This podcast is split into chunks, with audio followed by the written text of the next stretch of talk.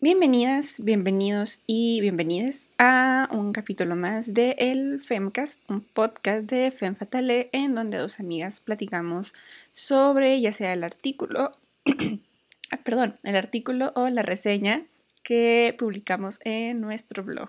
Yo soy Laura Costa o arroba otra María Bonita. Yo soy Leslie Arias o arroba L Arias y hay un buen de ruido detrás de mí. ¿Y cómo estás hoy, Leslie? Estoy, Laura. He tenido días mejores, en definitiva. Pero aquí andamos.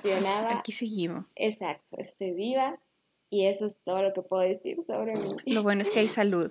Más o menos. ¿Y tú? ¿Qué tal? Y, y yo aquí muriendo de calor. Espantoso, horrible. Pero pues una vive en el desierto, ¿verdad? Que puede esperar, pero cada año simplemente me sorprende el nuevo nivel de calor al que se puede llegar. Wow, tengo que ir a vivirlo. Ah, no, no, no lo recomiendo. ¿No lo recomiendas? Acá te juro. Ajá. No, o sea, llegas a un punto en el que se te olvida que es sentir frío. Es como de, verdaderamente voy a poder volver a sentir frío. Voy a poder sentir gusto de querer taparme con una cobija en algún momento. Y luego llega el invierno y mueres de frío. Y luego llega el invierno. Y es, es, hermoso. Y es como, wow, ¿qué era el calor? Ya no lo recuerdo. Quiero quedarme aquí para siempre. No, acá en Ciudad de México ha sido todo lo contrario. Creo que no ha habido un solo día como de verano, primavera. Llueve todos los días, hace frío y demás. Qué hermoso viviendo el sueño. Sí, sí es hermoso, pero pues sí es un poco incómodo cuando estás tú bajo la lluvia, ¿no? Buen punto. Sí, es un poco cruel a veces. No, aquí como que de repente se nubla, chispea tres segundos y luego nomás deja el ambiente más húmedo y sofocado que lo que estaba antes, como de gracias, lluvia por nada. Aparte vi que estaban como que obligando a Chihuahua a llover. Sí, what the fuck con no sé qué de plata o some shit, cosas de ciencia que algo no así, entiendo. Pero quién es como de, ok, pues sí llovió el domingo, relativamente no poquito, pero igual no no es, suficiente. como me lo imaginaba. No, acá llueve todos los días. Creo que no hay un solo día donde no haya llovido de que al menos 20 minutos. Qué hermoso, ¿no? Aquí estoy viendo el clima y no, no sé, eso no se ven nubecitas en lo absoluto. Wow, no, acá es toda una nube gigante. Mándenla para acá, compartan. No, son los dos Méxicos. es uno u otro, no hay un in-between. Exacto, no puede existir el punto perfecto medio donde hace calor pero está nublado. Maldita sea. No, aquí es nublado, lluvioso y frío en pleno junio, casi julio. Qué hermoso. Sí. Verdad. Aprecienlo y mándenos un poco, si pueden. Tlaloc, por favor, manifiéstate. Sí, yo sé que, que como se dice que igual y no a todo el mundo le gustaría esa idea, pero yo soy fan de que no salga el sol y así. Nunca. Ajá, básicamente y ya que pueda tener la excusa como para usar suéter y tomar café todos los días. Es como que ese es el sueño. Una de mis grandes motivaciones para vivir a esta ciudad, ahora que todos mis sueños están rotos. Pero vendrán cosas mejores. Uh. Estoy segura. Pero bueno, Laura, cuéntanos qué nos traes el día de hoy, porque yo sé que es algo un poco peculiar. Sí, o sea, ya en este momento estoy haciendo un disclaimer de que a lo mejor sea un capítulo un poco de nicho, un nicho muy mm. específico, probablemente es un capítulo corto, porque en esta ocasión toca la reseña de un libro muy particular que se llama The Curse of the Boyfriend Sweater por Alana Akun y lo de pues el libro como que su subtítulo es Essays about Crafting, que en español se llamaría La maldición del suéter del novio. Este ensayo sobre manualidades Nice. Bello. Entonces, disculpe, traigo como que algo atorado en la garganta. Este, entonces, si me conocen tal vez en persona, eh, saben que gran parte de mi personalidad está basada en un solo rasgo específico. un muy bello rasgo.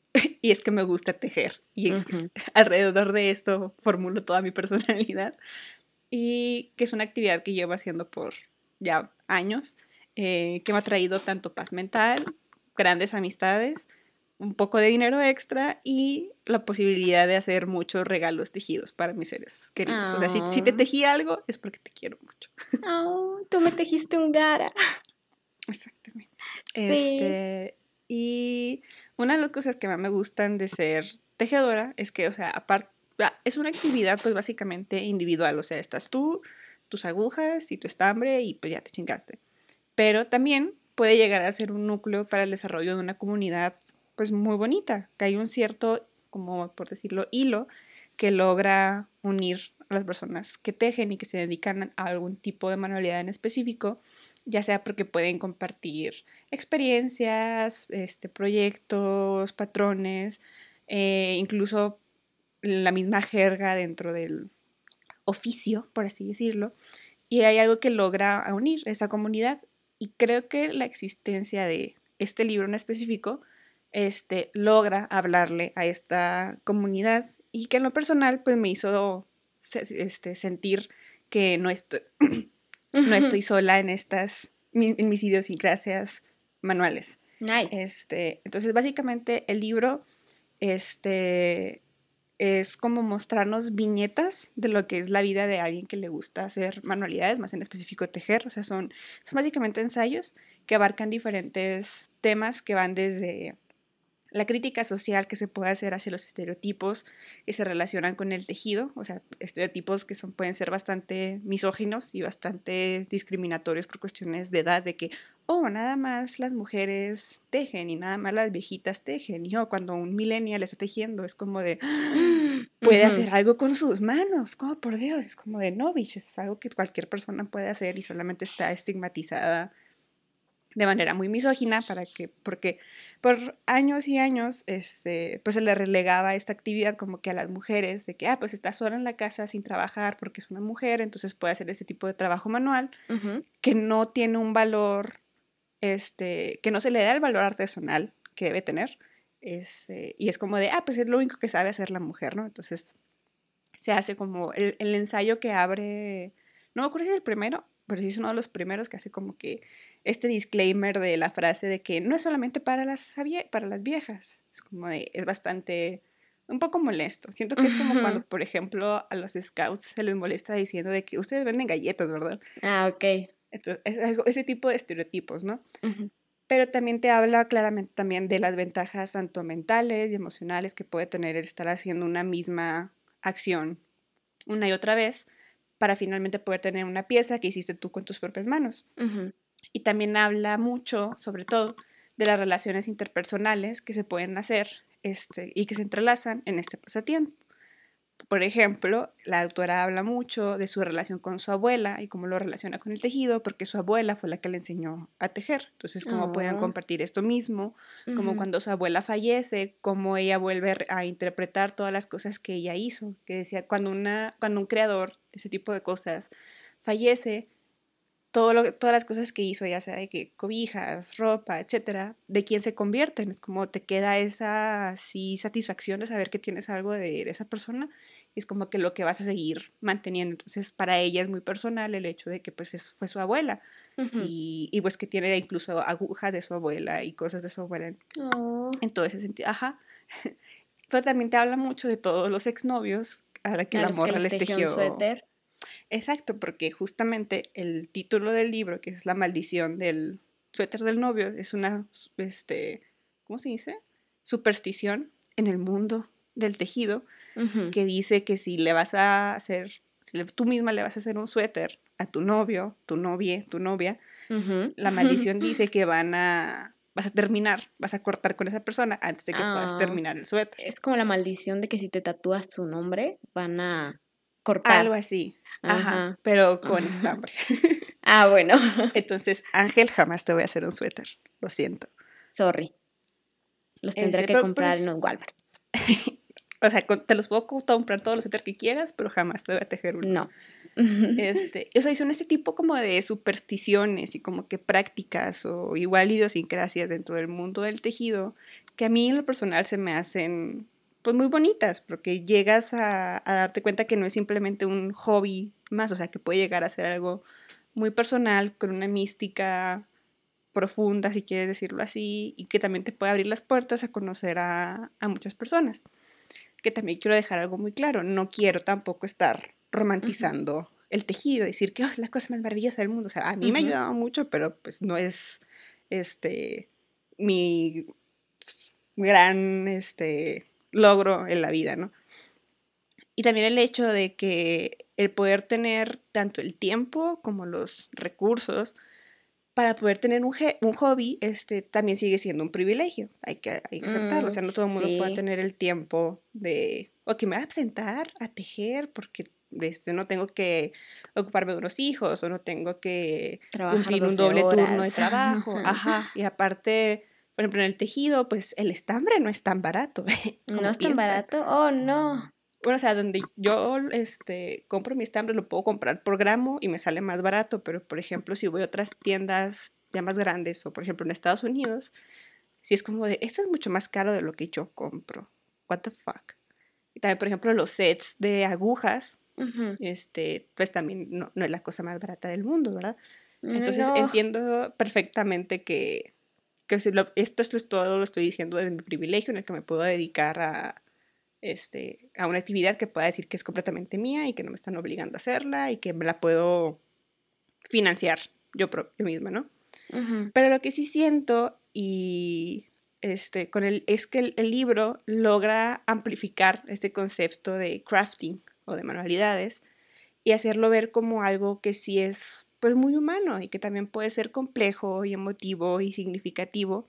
Y también como mencionábamos en una reseña del libro, que hicimos ya hace tiempo, este, que, del libro que se llama El mensaje está en el tejido, de Anuska Ángulo y Miriam Mabel Martínez, en donde ahí hacen una exploración muchísimo más profunda del acto de tejer y hacer cosas con las manos, este, que incluso puede llegar a ser algo, pienso yo, muy revolucionario. Por ejemplo, en este libro de El mensaje está en el tejido, ahí sí te hacen un recuento histórico de ok, pues pensamos que a lo mejor este, el tejido comenzó en tal año antes de Cristo porque pues la gente tenía que vestirse de tal forma y se le era relegado a las tareas de las mujeres, etc. Ahí fue donde también vi lo que, pues esta evolución que ha tenido de que no, tiene, no puede tener un contexto tan artesanal porque lo hacen mujeres. Es como de, ah, chingado, ¿por qué?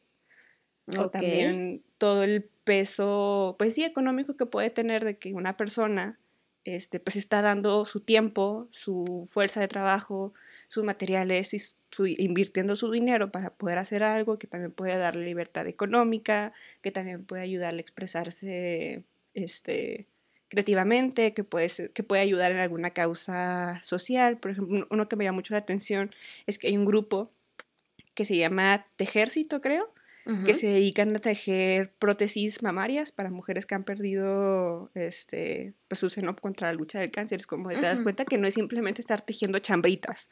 Ok, sí. O sea, puedes tener un alcance bastante significativo, pero a diferencia de el libro del mensaje está en el tejido, siento que Alana en The Curse of the Boyfriend Sweater sí se va más al lado interpersonal, o sea, sí muy mucha reflexión interna. Sobre las relaciones que hace a través del tejido.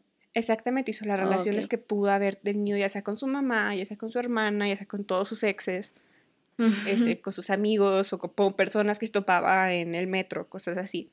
Y yo siendo una nerd de las moralidades y una aficionada a tejer, a mí se me hizo un libro muy interesante porque, como mencionaba al principio, habla directamente a un nicho muy en particular, que son las personas que tejen o que hacen algún tipo de trabajo manual, siendo específicamente los que hacen o tejido o crochet.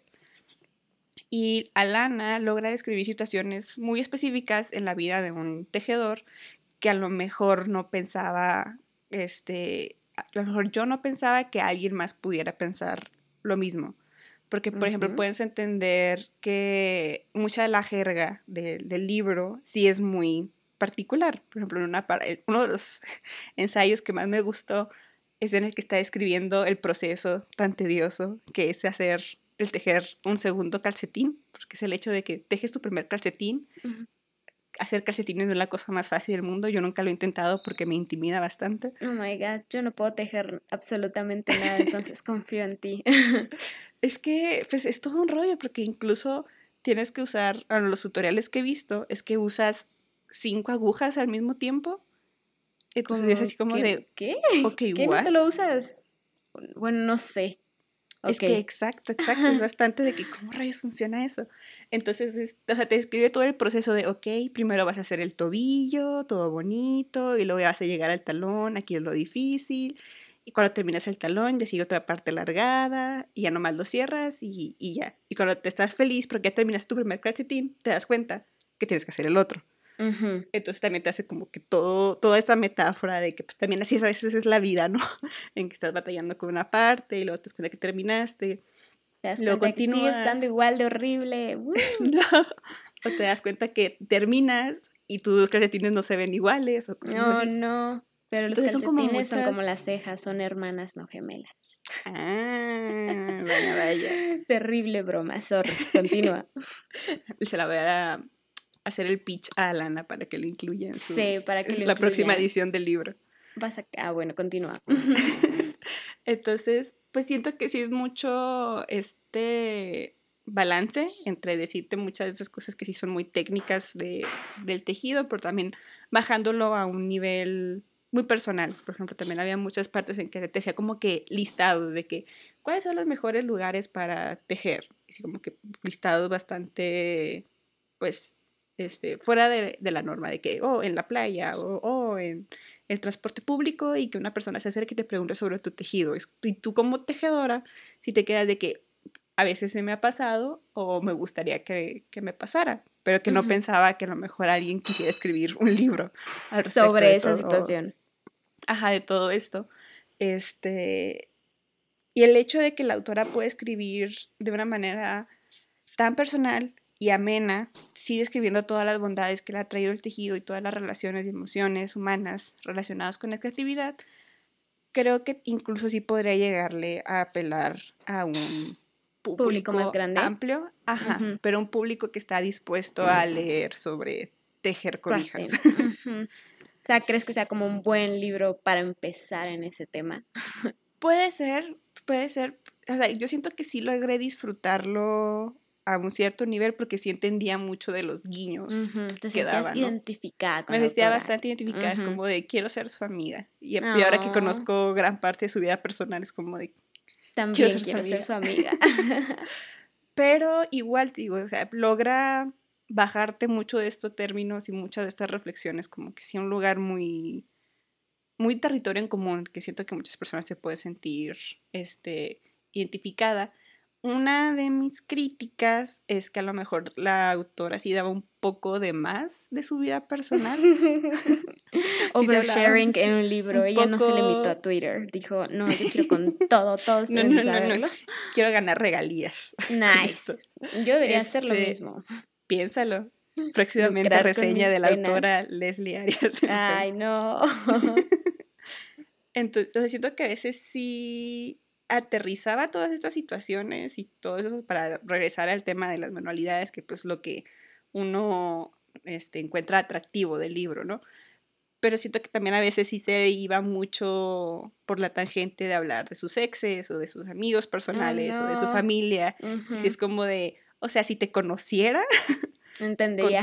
entendería, ajá, y me encantaría pues es saber todo este chisme, pero como no te conozco y compré este libro para, no específicamente para saber todo de tu vida y de tus exes y de tu crisis en los 20, también será como que a veces de, ah, podría saltarme este párrafo donde habla del el gorro que le regaló a su exnovio de la, la universidad. Oh, no. Ok. Este, pero creo que sí se trata de ensayos sobre manualidades al final de cuentas. O sea, mucha de la crítica que veía sobre este libro es que no eran ensayos sobre manualidades, que eran de que un recuento, un memoir de la autora y su crisis de los 20 y o de casualidad teje. ok.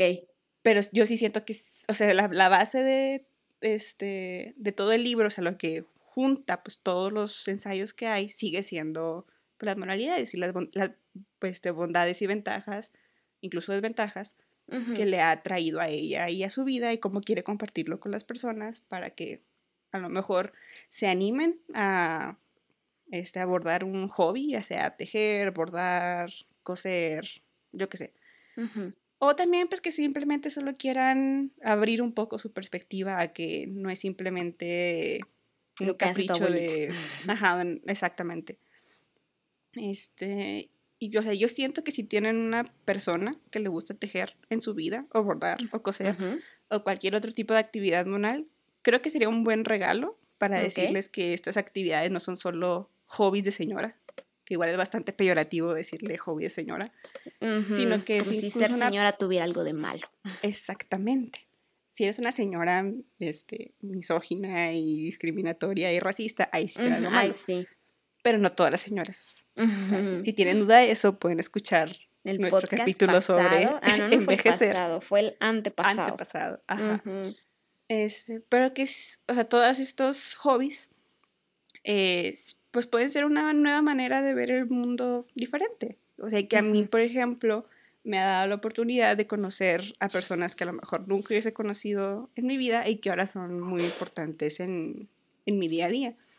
O también, si quieren este, aprender este, a cómo se puede tener esta nueva visión sobre el mundo, a base de las manualidades, pues podrían darle una oportunidad a, a Lana y el recuento de sus exnovios. Años 20 y de sus novios y de sus bolas de estambre y pues todas las artes y bajes que ha tenido que, que pasar. También lo que me gusta es que sí se presta a, este, a verse muy vulnerable, o sea, te habla del fallecimiento de su abuela, te habla de igual de todos sus rompimientos amorosos, te habla también de muchas dificultades que ha tenido con su hermana y cómo su hermana también ha vivido este lado de la creatividad y las manualidades de una manera diferente a ella, pero que también le ha ayudado de una manera muy profunda tanto su salud mental y como su estabilidad y su independencia, etc. Entonces, al menos a toda la crítica que le dicen de que, oh, no, es que es muy cursi, solamente se pasa hablando de ella misma, es como de, pues, que varios de la morra de poder ponerse a un nivel tan, tan vulnerable, ¿no? Para que cualquiera lo pueda, lo pueda leer. Y siento que también es una lectura muy amena, o sea, se lee muy, muy fácil y tiene mucho que ver con que Alana fue escritora en BuzzFeed por mucho tiempo. Ah, ok. Entonces sí te da esta sensación de que, ah, pues son como que articulitos, ¿no? Chiquitos que puedes estar leyendo y que, aunque no seas el experto en tejido, puedes aún así sentir empatía y, que está interesante. todo lo demás. Ajá, y querer pasar al siguiente y saber qué más, qué más tiene esta morra para decirte, ¿no? Ahorita ya no sé en qué trabaja. Sí me puse a leer algunos de sus artículos de, de BuzzFeed. Ajá, están, están interesantes. Pero me quedo, me quedo con, más bien con los del libro. Ok, suena un poco que la crítica de que habla mucho de su misma, de sí misma, quizás está como que ligeramente sesgada. O sea, creo que muchos autores, hombres de varios ámbitos artísticos y no tan artísticos, pues literal crean como que una carrera hablando de sí mismos, ¿no? Ah, exactamente. Entonces, o sea, creo que la experiencia del autor sí es relevante para el libro, ¿no? O sea, es lo mismo que creo que podrías como que criticarle a otras autoras que nos ha tocado hablar aquí, por ejemplo, Virginia de Pons que fue la del reseña pasada. O sea, al final lo mismo, pudieras haber criticado de, oh, se la pasa hablando de su violación. Y es como, tú, pues su violación tiene todo un punto, ¿sabes? Y lo está metiendo en la historia por algo, ¿no? Bueno, en, el memoria. Igual con esta Vivian Gornick, literal, pues el libro es como una historia de su vida. Entonces creo que realmente, pues quizás es una crítica un poquito sesgada, no sé si por género o por cualquier otra cosa, de que pues realmente a un hombre no creo que se le critique tanto, él solo habla de sí mismo porque creo que la mayoría lo hacen. un buen porcentaje. Entonces no lo sé, mm, lo dejo a tu juicio, mm. que tú ya leíste el libro. sí siento que tiene mucho que ver con el hecho de que es mujer y que se, se puede sentir esta vibra de que sí es muy girly girl este, mm, pero pues porque así es ella. Eh, uf, ya sé cómo se atreve. Sí, es como terrible. Y, es, y ella como, pues ella nada más está viviendo su mejor vida, intentando sobrevivir este, este proceso de... Le gusta tejer y escribir un libro, tranquilo. Sí, o sea, chill, si no te gusta, no lo leas. Nadie te está atacando. Nadie te está atacando, nadie te está diciendo, no sé, cualquier cosa, pero... Y aparte, siento que también tiene mucho que ver con que esté hablando de tejido que volvemos a lo mismo, sigue siendo una actividad este, bastante mm, relegada a ser de señora. Sí, cuando no. o sea, por ejemplo, a mí me asombra mucho cuando las personas se asombran de ver a un hombre tejer. Ah, sí. Y es como de, dude, pues uno no teje con la vagina. Al parecer sí, como está. o sea, no es como que tengas unos huevotes que te impidan tejer, o sea, no tiene absolutamente nada que ver. Cualquier persona puede tejer, cualquier persona, así como cualquier persona puede tejer, cualquier persona puede ser jugador de fútbol, no sé, o sea, no es una cuestión de género. Una, una, frase que sí me gustó también bastante del libro es en el que dice de que ella se da cuenta que, o sea, tejer no va a, este, a descubrir la cura del cáncer. O sea, así de que está bien, o sea, entiendo que no es algo tan pues groundbreaking, no, tiene que. o sea, y dice, pero tampoco un touchdown va a curar el cáncer. Es como de, pues, sí, sí, es cierto. Sí, o sea, no tiene que tener esta responsabilidad de que tiene que ser algo trascendental y hermoso y profundo para que simplemente a ella le guste y lo mm. pueda usar para demostrar su cariño a otras personas. Punto. Sí, creo que o sea, que esta como definición de temas importantes y temas no importantes, pues igual puede estar como que repleta de muchos estereotipos, porque creo que incluso en la normalidad, en lo cotidiano, es donde encuentras como que muchísimos puntos de información y de análisis. Entonces, pues realmente no creo que deberían de regarse estas actividades vistas como cotidianas o de mujeres o sin importancia, entre paréntesis, obviamente todo, este, pues solo porque alguien dijo como no, pues no está hablando del coronavirus, pues bye. Exactamente. Creo que también un punto importante que me gustaría tocar y que mencioné también un poco ahorita es el hecho de que, por ejemplo, cuando un hombre teje, es como de, wow, este hombre ya tirando todos los estereotipos de género, ya no está salvando, ¿qué es el patriarcado? Sí. Y luego están todas las mujeres que hemos tejido por todo este tiempo, así como de, es neta. O sea, el dude, no más porque es hombre y se le ocurrió querer tejer, ya está haciendo un acto revolucionario cuando nosotras llevamos haciendo esto por años.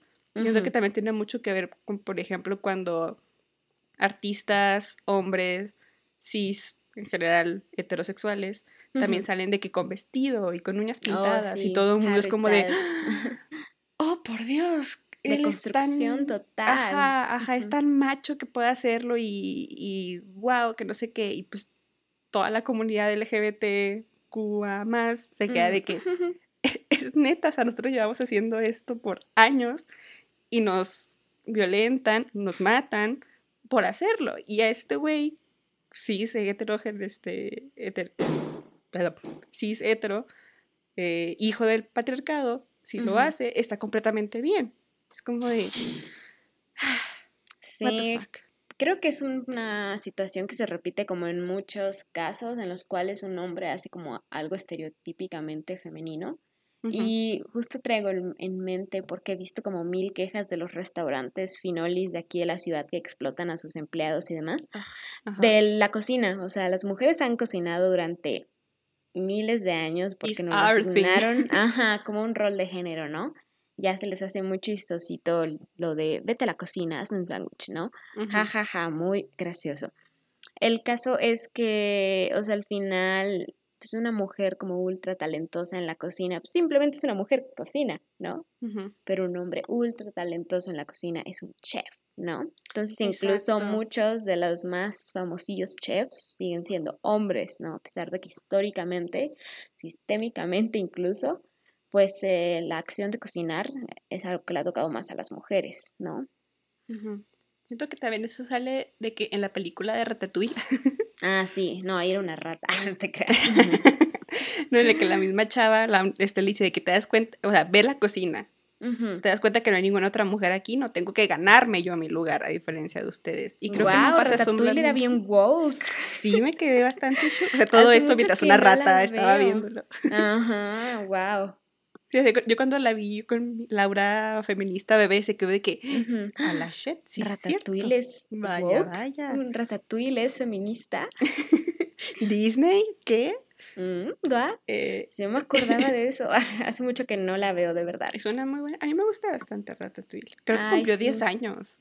Ay, no me digas. Y así de, oh no. Me siento una anciana. 10 o 14, no me acuerdo, pero fue su aniversario, de bastantes años. Ese no es el Oh, punto. El punto es que siento que este fenómeno también pasa incluso no solo en, en la cocina o en, o en los chefs, también, por ejemplo, en el mundo de la moda, ¿no? En el que se supone que también es como que algo muy estereotípicamente femenino, que igual está perpetuando estereotipos de género X, bueno, no X, pero ustedes entienden.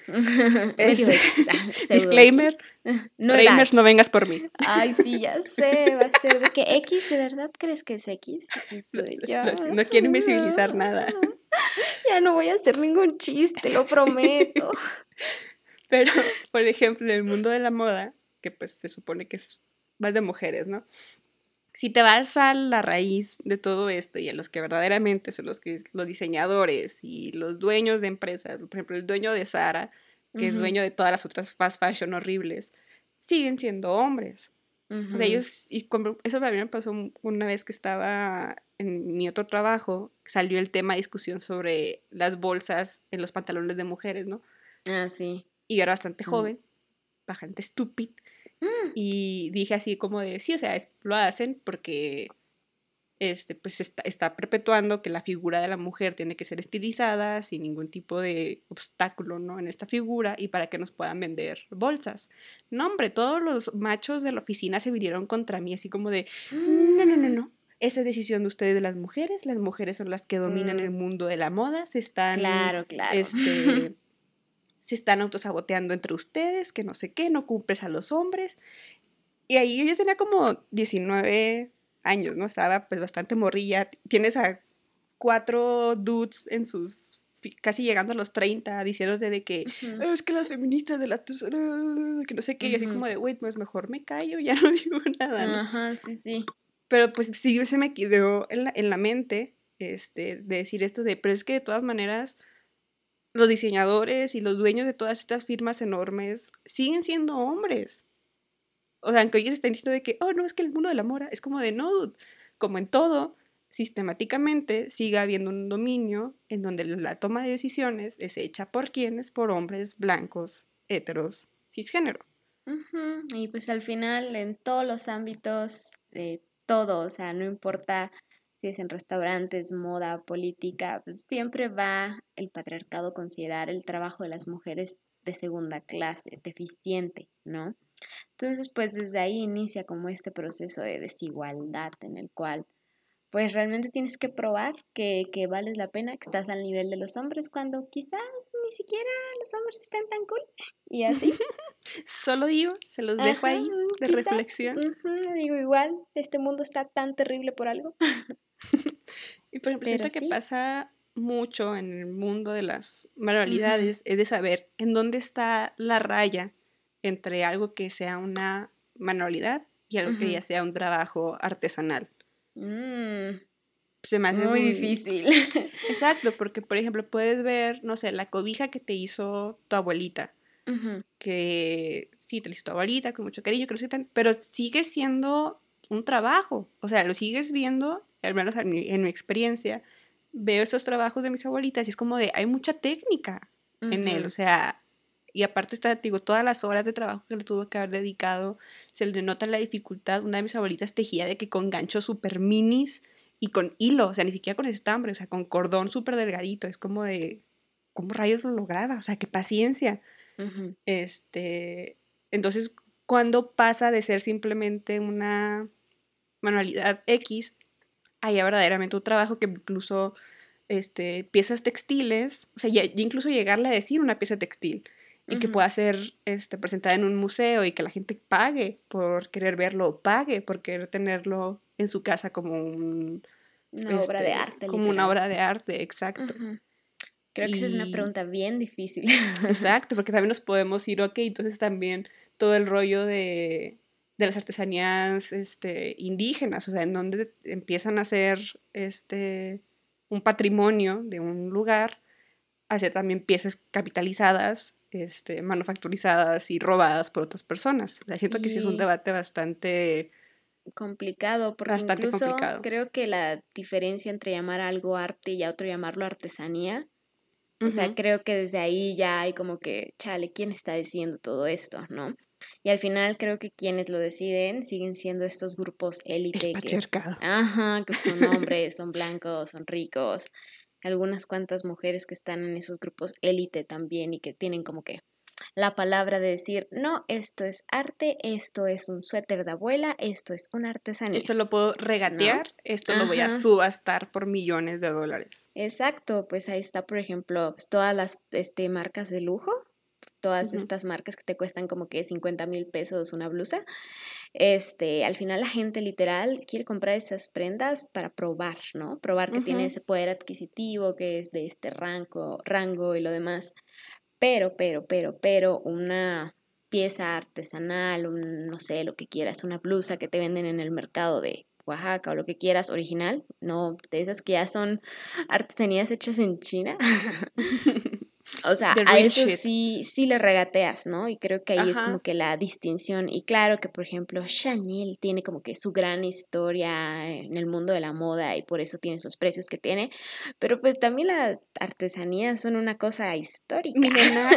Ajá. Literal. Y son como tan peculiares de cada grupo, de cada región, de cada religión, de cada persona. Entonces, pues sí, ahí al final pues entran como tantos factores, desde misoginia, racismo, discriminación, discriminación, ser occidental y cosas así, ¿no? Entonces, Laura, tú estás haciendo arte y no lo sabías. pues no, yo no calificaría lo que hago. No, yo sí. Llámalo como lo que es. Que, me pasó cuando estaba leyendo el otro libro, el, mensaje está en el tejido, que te daban muchas referencias de muchos artistas y de muchas causas, que ya tú te las pones a ver, es como de, güey, o sea, esto tiene un montón de capas de significado y se ve que es jale de años y una, este, con, tener un diferente tipo de conciencia para poder transmitir las cosas, un tal grado de, de abstracción para poder reflejar estas cosas este, que también es mucho de arte moderno, ¿no? Y si a usted no les gusta el arte moderno, pues lo siento mucho, ustedes se la pierden. este, y, o sea, lo veo y luego veo lo que yo hago, es como de, pues yo solamente estoy haciendo monitos de videojuegos que me está pidiendo la gente.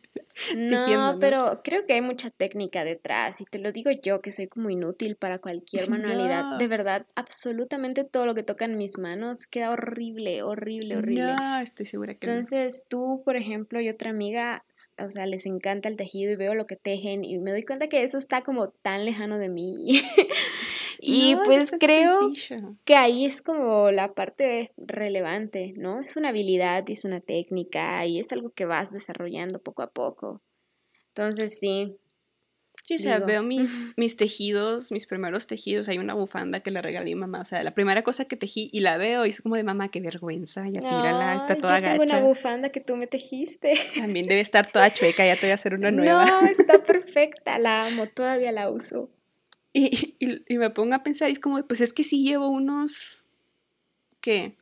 ¿Ocho años haciendo esto?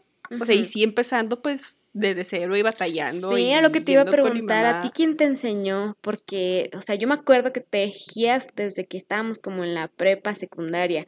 Porque me acuerdo que me tejiste un cubrelibro. Ajá. O sea, yo me acuerdo que tejías cositas, pero nunca me has contado cómo, el, cómo inició todo.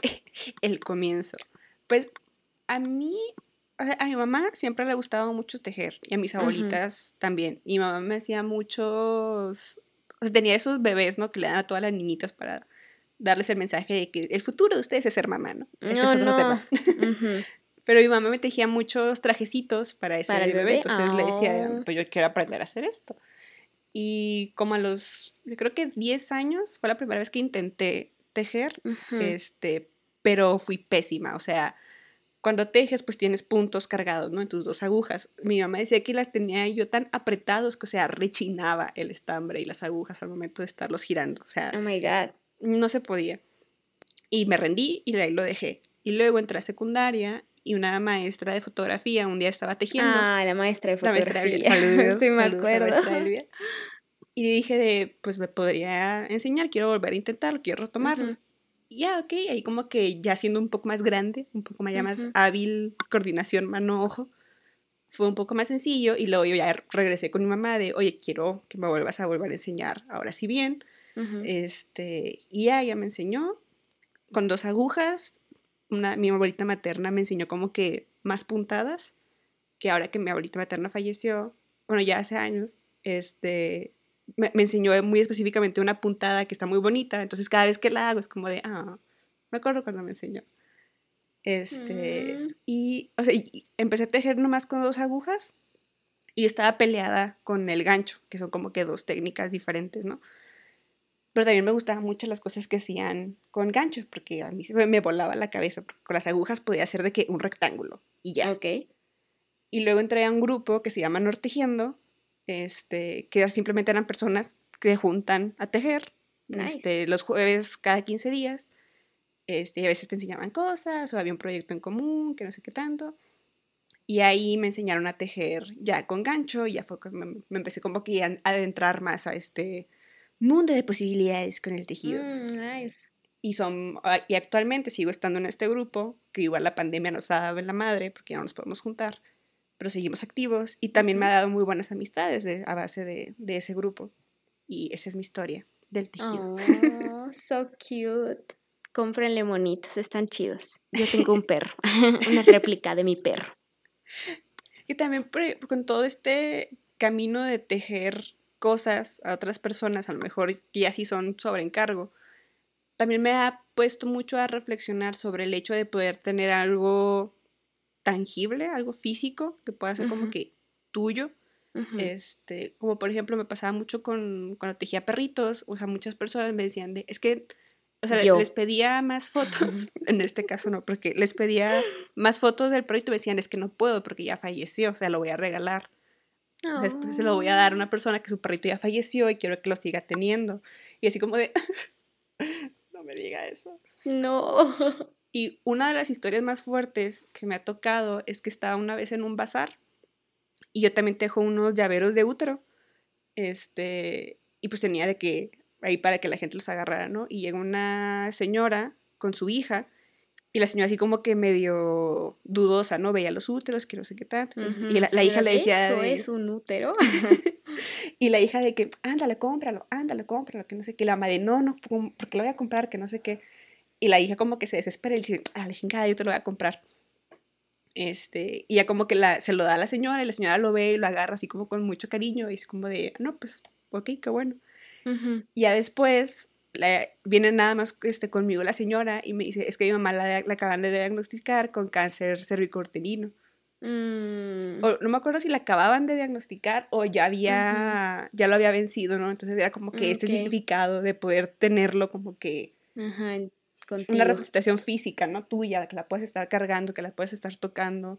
También se me hace bastante pues que tiene bastante significado y puede tener mucha profundidad. Por ejemplo, cuando una persona tu, este, cercana eh, fallece y que era ávida a tejer o hacer algún tipo de trabajo manual y pues fallece y todavía tienes en tus manos todas estas creaciones que hizo, si es como de, pues te llega de una u otra forma. siguen siendo pues. cosas materiales, siguen siendo este, pedazos de hilos juntados, ¿no? Si lo quieres ver de la manera más frívola del mundo pero siguen teniendo un significado. ¿Por qué? Porque lo hizo a las manos de una persona que querías mucho, a una persona que le dedicó tiempo y que decidió dejarlo ir para dártelo a ti. Creo que ahí como que se prueba por completo que estas cosas cotidianas, entre paréntesis, están llenas de significado y de cargas de este tipo, porque todo lo que dijiste, yo estoy así como con la lágrima, yo estoy así de voy a guardar el perrito que me tejiste toda la vida. Para cuando me muera. No, no te mueras. Entonces sí, creo que, o sea, e-, esa es la magia de, lo, de, de hacerlo tú, ¿no? De las manualidades, de lo artesanal, del arte que no está hecho como una fábrica que realmente sabes como el tiempo, el esfuerzo y la dedicación de quien lo hizo. Y creo que pues ya eso le da como que todo el valor que, que necesita. Así es. Mm, se puso muy profundo esto. Lo que yo decía que iba a ser un libro bastante peculiar. la hora de no, un ratito y ya. no va a ser corto, no, no vamos y a al final terminamos como los lazos, quién sabe. Mi abuelita. Pero pues es que así es el tejido, o sea, puede ser lo que tú quieras, puede ser un pasatiempo, puede ser un regalo X que le haces a tu exnovio, o pues puedes verlo ya de un lado mucho más, incluso hasta espiritual, ¿no? De que pues la esencia de la persona que lo hizo, el significado que le quiso dar para cuando me lo dio. Incluso también tiene mucho que ver con siendo tejedor, este, si estás como que muy al tanto de esta cultura de desapego, de saber que le vas a dar un suéter a alguien, sí, ok, pero mientras lo estás haciendo, o sea, te das cuenta que te está, pues te va a tomar tiempo, te va a tomar trabajo, y al final de cuentas se lo vas a dar a alguien más, o sea, ya no va a ser para ti. O por ejemplo, cuando haces yarn bombing, que es como que este graffiti con, con, estambre, con tejido, o sea, lo pones en la vía pública y pues se vuelve público, o sea, cualquiera lo puede agarrar, cualquiera lo puede destruir, cualquier autoridad lo puede quitar. Y es como mientras lo estás haciendo, tú estás consciente de ello, o sea, lo estás haciendo para dejarlo ir completamente. O incluso en el proceso en el que estás tejiendo, o sea, gran parte de tu tejido o de tu aprendizaje tiene mucho que ver con deshacer lo que estabas haciendo porque te diste cuenta ya muy tarde que lo estabas haciendo mal. Es como de, no, o sea, tengo que volver a empezar. O sea, hay un montón de veces, ya estoy casi por terminar algo, lo veo, no me gusta, es como de, perdón, pero lo tengo que deshacer y lo tengo que volver a hacer. Y también te ayuda pues un poco en la vida de, si te equivocas, no pasa nada, puedes llegar a deshacerlo, te va a tomar tiempo, pero tuviste un aprendizaje al respecto y al final del día, pues ese es, algo que tú hiciste con tus propias manos, es algo que tú mismo aprendiste a hacer y que, pues sí, sigue siendo una, una lección que te están dando una bola de estambre. Wow, esto se puso bien profundo y quiero llorar. Creo que me diste justo en el cora porque ando toda sad y sombría. No. no, sí, de verdad fue muy bello lo que dijiste. Nunca lo había visto así. Al final sí es como todo un reflejo de la existencia, ¿no? Entonces sí me quedé como, wow, no puede ser. Tengo que tejer, yo también. es que sí te vuelve un, un proceso bastante meditativo, como estás haciendo algo una y otra y otra y otra vez, casi casi en piloto automático. Este, pues también te da mucho tiempo de, pues de reflexionar. O sea, también puedes poner de que un podcast, una serie, ¿no? Mientras lo estás viendo. Pero pues también te puedes poner como de a reflexionar, saber de que aunque sientas que estás haciendo una puntada a la vez y que pienses que no estás haciendo ningún avance, con el tiempo te das cuenta, te das cuenta que hiciste algo muy grande. Voy a llorar. Creo que me estás curando todos mis traumas. Se cancela la terapia. Ya no pagaré más. Es más barato el estambre que la terapia. Va, súper jalo porque la terapia es muy cara. Voy mañana pues mismo a comprar mi estambre. Voy a pedirte clases. Claro, yo con todo gusto. Soy muy mala enseñando, pero voy a intentarlo. Mm, no, sí jalo, ya me convencí. Creo que sanaste todo en mí. No fui yo, fue Alana con su libro. Gracias, Alana. Gracias, Laura. Esperemos que estés bien donde quiera que estés. Wow, sí, tú decías que esto iba a ser un capítulo corto y de nicho y es como que el, significado de la vida. Sí. Del estambre nos dice sobre nuestros errores. Es la línea de tus pensamientos. Ve, realmente hay tanto significado en lo cotidiano. Creo que hay tanto significado. No sé, justo en esta vida adulta. Estoy hablando hipócritamente porque yo soy la peor como en esto o sea, el encontrarle como alegría en lo cotidiano y el aprendizaje es como, wow. ¿No? Sí, sí, sí, sí. O sea, en, el, libro hay también un, ensayo que habla justamente de también lo tedioso que puede ser tejer una cobija. Porque hay cuenta que ella empieza. Hay una técnica que se llama granny o granny square, en el que estás tejiendo, en vez de estar tejiendo de que de un lado a otro, estás tejiendo como que alrededor, ¿no? Así como en espiral. Ok. Entonces, pues tus primeras vueltas vas bastante rápido, pues porque son vueltas más chiquitas. Pero mientras vas, va creciendo tu proyecto, sientes que cada puntada vale menos porque no estás viendo este pues el avance que tenías al principio. Entonces como de, ay, güey, sí es cierto. Pero sigue siendo avance, o sea, sigues haciendo lo mismo, ya a una escala más grande, en donde la perspectiva cambia, pero que la, la acción sigue siendo la misma, pero que, y, y, que la perspectiva haya cambiado no significa que no tenga valor y que esté sumando algo para un este resultado final. Que también me quedé como que, a la madre, sí es cierto. Y así de que llorando con el libro por una cobija. Voy a llorar yo también. Creo que me lo vendiste, Laura. De verdad que sí voy a leer el libro y sí voy a aprender a tejer, lo prometo. Digo, seguro va a quedar horrible, pero es que verdad. No, no, y la neta hay muy buenos Yo no tengo talento. lo buscaré. Puedes empezar con algo tranquilo. Neta, te voy a enseñar la primera bufanda que hice. Está toda horrible, toda oh, chueca. Sí, quiero verla. No, no, voy a aprender, lo prometo. Mañana voy por mi estambre. Ahí voy a pues llegar. Es empezar por, por lo básico, ¿no? ¿Qué es lo básico? ¿Bufandas o...? Sí, una bufanda, que... Porque básicamente pues, es un rectángulo largo. Ok. Entonces, pues así empecé yo, es lo que yo recomendaría. Ok, perfecto. Para tomar el tip y llorar mientras hago la bufanda, porque estoy pensando que es reflejo de cómo construyo mi vida a base de, esas eres tú. Oh, Entrelazándose para algo más grande. Voy a llorar. Excelente capítulo, la verdad. Y sí, así que espero que, que, no se desanimen por el título y que si lo quieren escuchar. No, ponle así disclaimer de no se desanimen por el título, les juro que está chido y ya. Pueden llegar, pueden llegar a llorar. ajá, exactamente. De reflexiones sorpresa. Sobre el tejido. Así Pero sí, básicamente ese fue el libro de The Curse of the Boyfriend Sweater por Alana Okun. 10 de 10, Alana. Gracias, Alana, por existir. Gracias por ahorrarme la terapia, Alana. muy bello libro, muy bellas reflexiones. Sí, tiene muy buenas reflexiones. Digo, el, disclaimer de que así se pone muy personal, pero sí te deja buenos, buenas reflexiones para... Yolo. Bello, bello.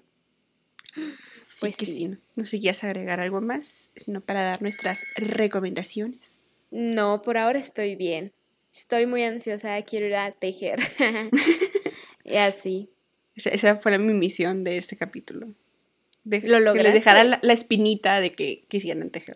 Lo peor es que, o sea, siempre como que yo, o sea, yo, bueno, tuve una tía abuela que me enseñó como que poquito cuando era niña, pero igual, o sea, me enseñó, me acuerdo también como a coser y a bordar, y la otra vez tenía que coser una blusa y dije, ya no me acuerdo de nada. Entonces sí, fallé, pero tengo que volver a aprender eso, ¿no? Pero, pero, pero, o sea, no sé, como que ahí están las agujas, ¿no? En algún lado de mi habitación, allá en mi tierra natal, pero no las he tocado en años, en años, en años. Pero como que siempre desde que estuviste como muy metida en esto de tejer, yo también estaba como, ah, se ve cool. Pero te digo, no tengo talento y por lo general no tengo tanto tiempo y por lo general... también. Sí, soy pobre, pero yo creo que quizás sí valga la pena en estos momentos de horrible existencia. Y sé que, por ejemplo, en la CDMX, o sea, ahorita igual porque pandemia, no tengo la menor idea, pero sí sigo una colectiva de, de tejedoras que se llama Tragos y Tejido, creo, en donde literal se juntan en cantinas pues a tejer.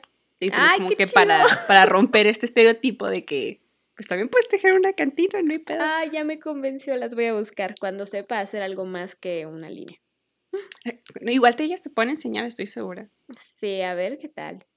Lo intentaré. Intentaré de verdad comprar mis agujas mañana. Así de convencida estoy. Uf, oh my god. Igual dale, dale con paciencia, dale tranqui. Hay muchos, tutoriales, muchos tutoriales muy buenos. Está bien. Y si me Gloria, nos juntamos. No importa. nos juntamos a tejer. Puedo reparar mis errores. Exacto, ese es el punto. Ese es todo el punto de tejer. Gracias, Laura, por haberme sacado de una depresión. Podemos continuar con nuestras recomendaciones. qué recomiendas el día de hoy? Nada, porque sigo viendo Teen Mom. Es que es una adicción. es que, no sé, yo tengo algo como con ver series no muy serias, pues. es que ya la vida es bastante seria. Sí, entonces como, para que de repente quiero ver a alguien arruinar su vida, o sea, tomar malas Que no sea yo. Ajá.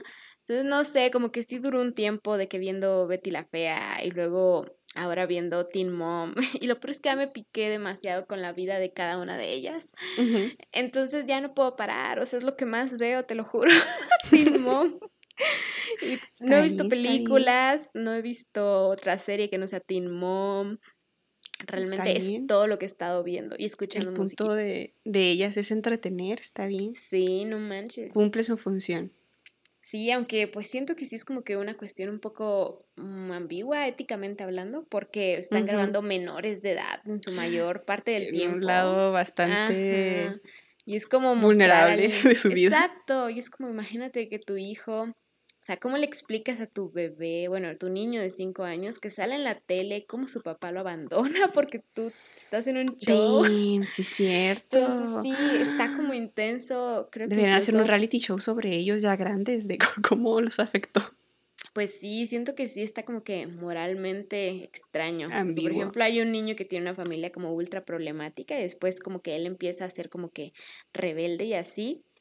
Y mm, pues sí, estaba viendo de que comentarios en YouTube, otra de mis grandes pasatiempos, de que decían como, estamos viendo un niño ser traumatizado en tiempo real y es como, bro, es cierto. Sí, es cierto. Es como alguien saca a ese niño de ahí, ya no debe escuchar tantos gritos.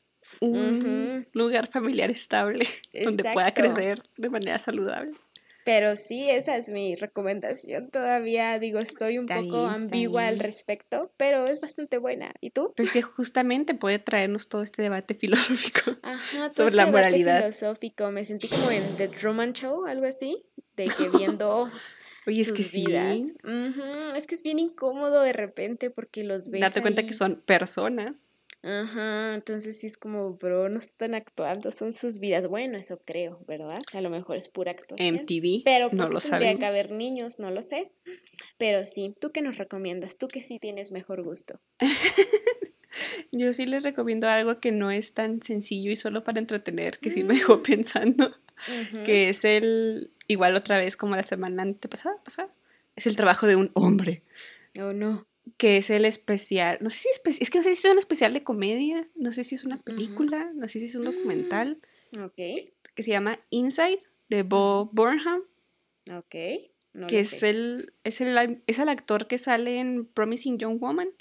Ah, el que es el maldito. El, interés romántico. El interés romántico de la protagonista. Que okay. cuenta que Bo empezó su carrera en YouTube haciendo videos de canciones pues chistosas. Creo que tiene dos o tres especiales en Netflix. Yo solamente he visto uno que es muy bueno y que justamente sale esta, este meme, esta canción de Straight White ah, sí. Es él. Este, no sabía igual, que era él. Sí, sí, sí, es él. Y, o sea, como que su humor sí es bastante complejo, o sea, yo cuando, vi su primer especial me quedé de, ok, Estados Unidos tiene a Bo Burman con todo esto de efectos y un guion y números musicales. y nosotros en México tenemos a, Franco Escamilla. Entonces, como de... Ah". Pero sí es, al menos el, el, especial, que ya es, creo que salió hace cinco años, este, y Bo dijo de, no, ya me voy a retirar, ya se acabó, que no sé qué tanto llega la pandemia y como que él se encierra y decide producir, escribir, grabar, iluminar. O sea, él, hace todo el jale de este nuevo especial que se llama Inside, que sí es como que mucha esta reflexión de que pues lo ves a él solo, o sea, solo encerrado, este, sí haciendo canciones chistosas y todo, pero también se te, pues puedes ver su soledad en cierto punto. No. Este, y mucha de la crítica que hace de cómo él siendo una figura pública este, tiene que entretener y tiene que ser perfecto y tiene miedo de que lo cancelen por algo que hizo cuando tenía siete años y como el internet. No violar todo bien. y como el digo, no salgan en un Me Too. Bueno, pues, pues, hemos visto que, que, siguen siendo famosos y ricos todas esas personas. Sí, entonces que no se preocupe, le va a decir. O sea, y se hace como que mucha crítica del poder del Internet y cómo podemos borrar esta realidad entre qué es el mundo real y qué es el mundo del Internet. Ha sido criticado porque tiene una canción que en realidad es una de mis favoritas, que es White Women Instagram, en el que se puede leer como que está criticando a las mujeres por ser básicas y por subir a, Instagram de que, oh, unas velas, oh, unas calabazas, cosas así. Pero también en la canción hay una parte en la que está como que leyendo la descripción de una de estas fotografías este, estereotípicas felices, en donde está hablando de cómo perdió a su mamá, o sea, una mujer ficticia, ¿no? Cómo perdió a su mamá y cómo le extraña. Entonces también es toda esta crítica de, o sea, detrás de esta este, white woman Instagram, pues hay una persona, como mencionábamos con Tim Mom, o sea, sigue habiendo una persona con sentimientos complejos y que puede estar pasando por un montón de cosas y tú no sabes y está siendo grosera con él porque se te hace que es básica. Entonces, es, es bastante interesante, te digo, es como que un documental de él, el, el proceso creativo de él haciéndolo. ¿Ves? Pero, lo critican por ser muy, muy egoísta y self-centered y demás, ¿no? Mm, porque es hombre y blanco. o sea, también justamente está diciendo mucho de su este, mensaje de puedo decir las cosas, tengo, soy muy privilegiado, pero de todas maneras tengo cosas que decir. O sea, sí, sí es bastante complejo. Sí está un poco darks, te quedas al final de Bo, ¿estás bien? ¿Necesitas un abrazo? Y el de no. Pero las canciones son muy buenas, la producción, o sea, para que se la haya aventado nada más una persona, wow, super on point. O sea, tardó como un año en hacerlo. Este, se, nota, está, está muy padre, sí está bastante recomendable, aunque sea un hombre blanco heterosexual. Nice. Súper cool. Espero verlo, porque cosas sombrías me encantan. Sí, sí está, sí está padre. Igual las canciones están en Spotify también, porque sí son muy buenas como por, como piezas este, individuales. También están muy interesantes. Oh my god, los voy a escuchar, porque como que no conozco tanto como de comedia estadounidense, en sí como de stand-up y comedia. Bueno, sé que él no es stand-up, ¿no? No, no sé. Mm, pues Más o menos. Ajá. O sea, como que el, el, especial que está en Netflix antes de este sí es stand-up, pero o sea, es todo un show. Digo, hay música y hay luces y wow, yo me quedé muy impresionada. Nice, pues, o sea, podrías ver primero ese y luego ya ver, para ver la diferencia. Para entender.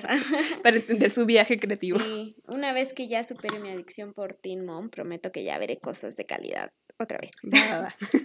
Solo necesito pasar por este momento y ya saben, pues, vivirlo a mi tiempo, este duelo con Teen Mom.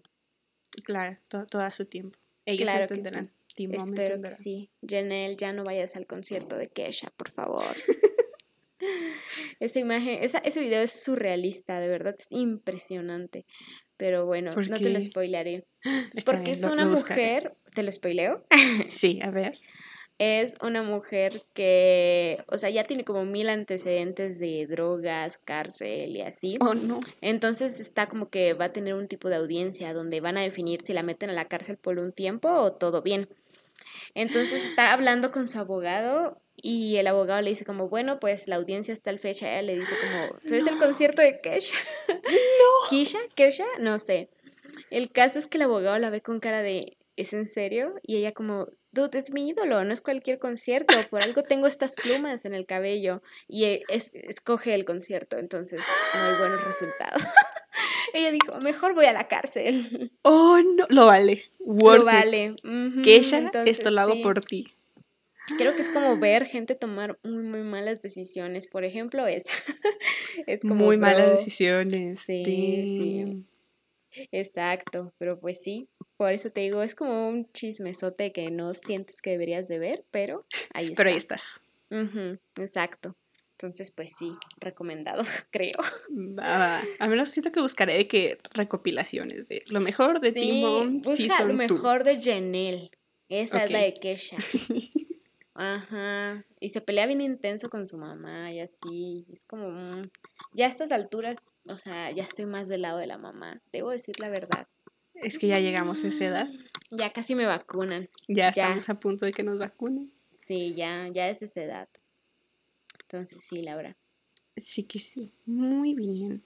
Pues no sé si quieres decir nuestras redes sociales. No. Claro. Está bien. En Instagram nos pueden encontrar como fata.le, en Twitter como fata-lee y pueden leer esta hermosa reseña de Laura en nuestro blog que es femfatale, lleva doble M y doble E, punto wixsite.com. Y todo es con doble E. Y ya.